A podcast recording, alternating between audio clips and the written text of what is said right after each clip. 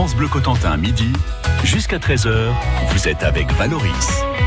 Depuis lundi, nous vous faisons découvrir l'histoire du phare de Barneville-Cartré avec notre guide Adeline Fressard, accompagnée de Johan Guérin. Et aujourd'hui, il est question de l'influence de la Seconde Guerre mondiale sur ce phare de Cartré. Autour de nous, on a tout un historique qui est présenté sur les murs de ce phare de Barneville-Carteret.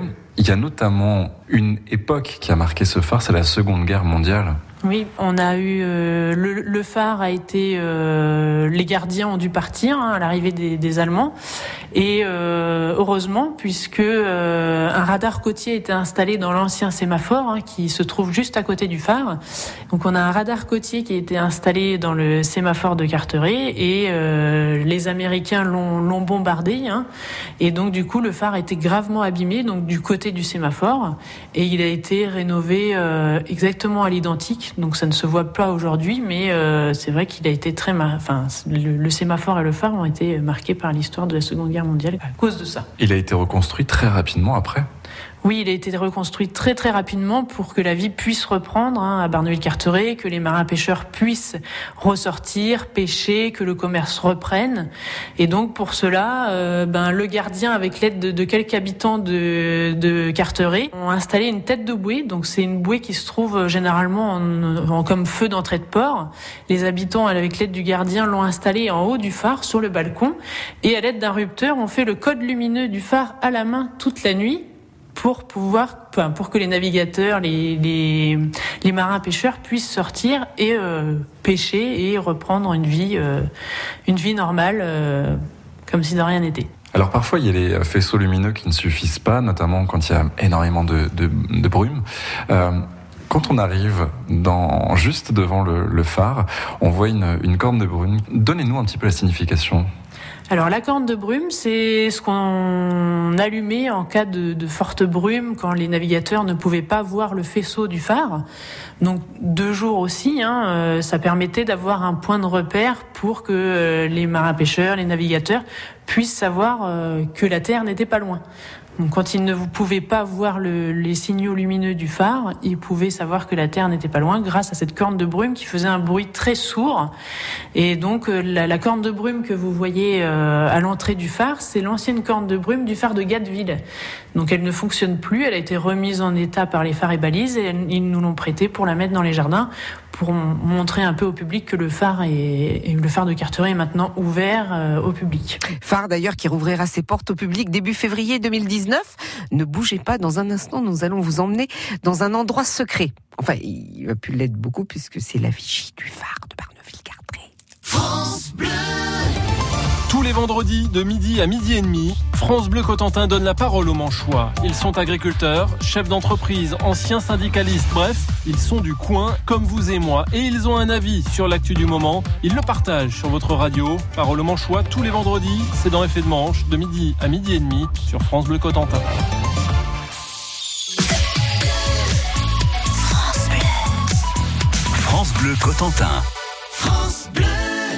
Le temps que tu dors, ça fait des mois,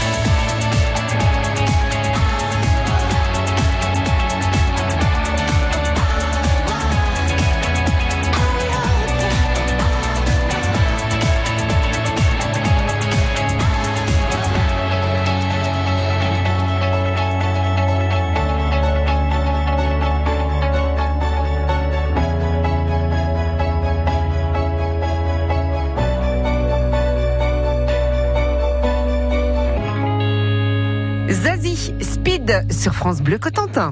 France Bleu Cotentin, midi jusqu'à 13h. Nous sommes aujourd'hui mercredi et depuis lundi, nous sommes à Barneville-Cartré avec Johan Guérin qui nous emmène maintenant dans un endroit bien précis où peu de personnes ont la chance de venir. Adeline, on va prendre un peu de, de hauteur. Ouais. On va à la vigie. Allez.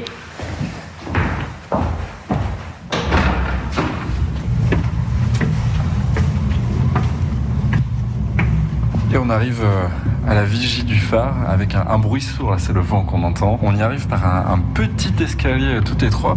On est face à cette, euh, cette lentille. Première optique, c'était en, en 1906, c'est ça Adeline?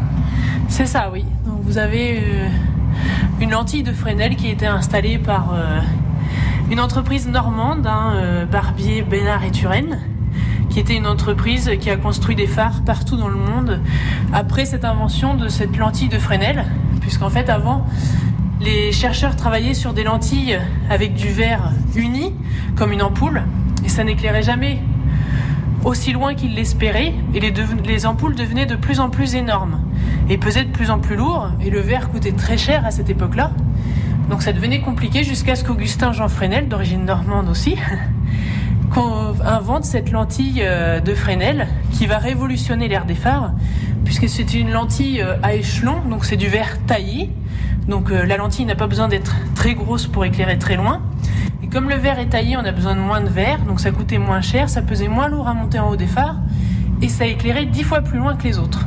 Donc euh, cette invention cette lentille de Fresnel va être installée dans tous les phares en France et ensuite dans le monde entier, puisque personne n'a réussi à égaler cette invention. La portée aujourd'hui, c'est 50 km. Jusqu'à 50 km, voilà. Donc on avait besoin d'un phare qui éclaire très loin et qui soit très haut hein, pour pouvoir euh, aller au-delà des îles, hein, puisqu'on a euh, a Jersey, Serres, Guernesey qui sont vraiment en face du phare. Et donc on avait besoin que les navigateurs puissent voir le phare au-delà de ces îles, vraiment très loin. Donc le phare va euh, jusqu'à 50 km de distance. Il y a différents faisceaux euh, qui sont projetés. Il y a des significations à ces faisceaux. bien sûr. Donc chaque phare a son code lumineux, sa signature lumineuse si vous préférez. Et donc les navigateurs à l'époque, euh, ils avaient tous une carte marine dans leur bateau. Et sur les cartes marines, vous avez les phares d'indiquer et leur code lumineux. Donc quand ils voyaient un phare s'allumer au loin, ils comptaient le nombre d'éclats et le nombre de secondes d'obscurité entre chaque éclat. Ils se référaient à leur carte marine et savaient où ils arrivaient. Donc ils savaient s'il y avait des dangers ou pas, hein, ou non. hein. Par exemple, le phare de Gatteville, il est là pour indiquer la Terre, il n'y a pas de danger autour. Et donc nous, le phare de Carteret, hein, sur les cartes marines, il est là pour indiquer un danger. Et donc les navigateurs savaient que quand ils s'approchaient du phare de Carteret, ils entraient sur le passage de la déroute. Il y avait les îles, les courants, les écueils, il y avait plein de dangers à prendre en compte. Ce phare de, de Carteret, il est classé deuxième, troisième catégorie, c'est ça? Voilà, vous avez les, les phares de première catégorie, hein, comme le phare de Gatteville qui est là pour indiquer la Terre. Les phares de deuxième et troisième catégorie, ça va être des phares euh, pour- qui sont là pour indiquer un danger, comme le phare de Carteret avec les îles en face. Et vous avez euh, les, les feux de quatrième catégorie, ça va être des feux d'entrée de port, comme par exemple le phare de Granville.